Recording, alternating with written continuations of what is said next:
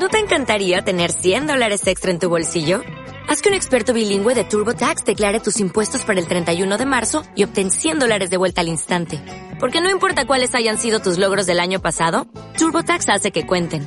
Obtén 100 dólares de vuelta y tus impuestos con 100% de precisión. Solo con Intuit TurboTax.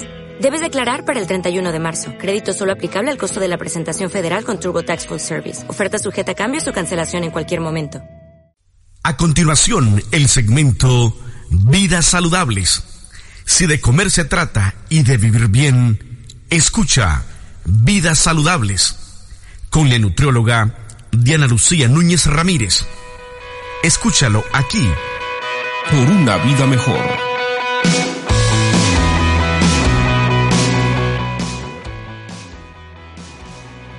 ¿Qué tal amigos? Les saluda Lucy Núñez.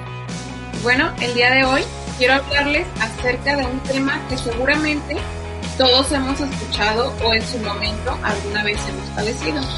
Y esto es la colitis. Bueno, la colitis es una enfermedad donde existe inflamación en los intestinos y más propiamente en el colon. ¿A qué puede deberse esta inflamación? Bueno, hay diferentes factores. Uno de ellos es el estrés, puede ser también alguna infección bacteriana, pueden ser diversos mecanismos de nuestro sistema inmunológico que hacen que nuestro intestino se inflame. Y justamente esta inflamación causa un dolor abdominal intenso. Muchas veces ese dolor tiene que ser controlado con medicamento, con inyecciones. También puede provocar diarrea o estreñimiento. Y muchas veces se ven estos dos puntos. Puede ser que en una ocasión la persona tenga diarrea y unas horas después ya tenga estreñimiento. Entonces es muy cambiante, ya que en, nuestro, en el caso de la persona que tiene el intestino inflamado, que tiene la colitis, va a tener justamente este dolor, esta diarrea, este estreñimiento y pues tiene diversas partes de su intestino en las que algunas están bien, pero otras no. Entonces, por lo tanto, las heces fecales van a cambiar. También la persona tiene, puede presentar sangre o moco en las heces fecales, fiebre, puede ser incluso por el dolor tan fuerte, y cansancio. El cansancio debido a que no se están absorbiendo los nutrimentos de manera correcta. Si el intestino está inflamado, así tengamos una sana alimentación esos días, realmente no se absorbe todo correctamente. Y bueno, si estás en un episodio de colitis, ¿qué es lo que deberías de evitar consumir?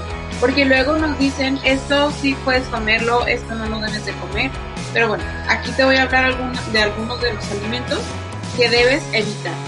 En primer lugar, vamos a evitar los alimentos integrales. Yo sé que podrá sonarte raro que tengamos que evitar este tipo de alimentos, siendo que son alimentos saludables.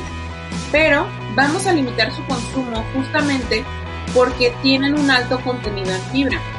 Entonces esta fibra lo que va a provocar es mayor inflamación. Y en este momento lo que queremos es que no haya otro factor que influya en esa inflamación.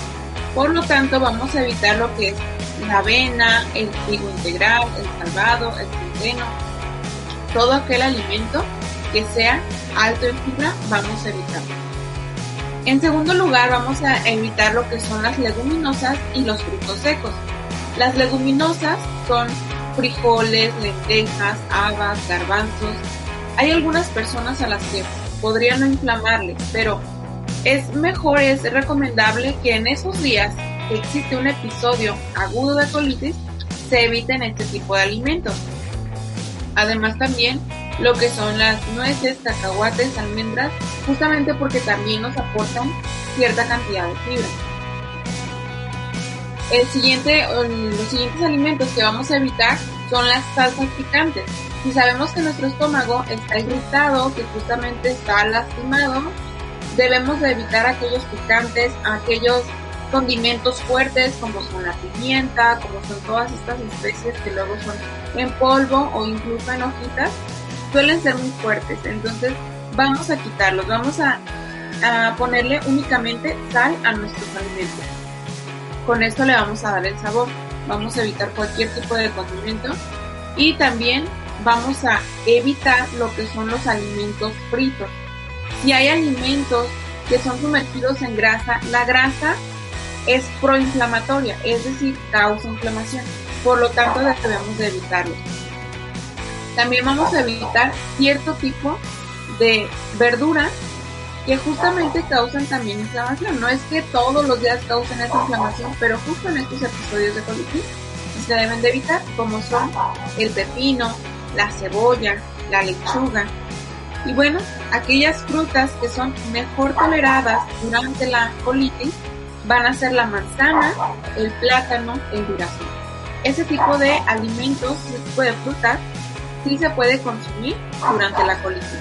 Vamos a evitar también todo tipo de, de alimentos procesados. Vamos a consumir mejor alimentos naturales hechos en casa y recuerda, no condimentar tus alimentos, no tomar bebidas gaseosas, no consumir alimentos que tú conoces que te inflaman. Así que bueno, si tú quieres saber más acerca de una alimentación en la colitis, te recomiendo que te contactes conmigo al número 3312 06 98 10. También puedes buscar mi página en Facebook que es Nutrición de Él. Nos escuchamos en la próxima.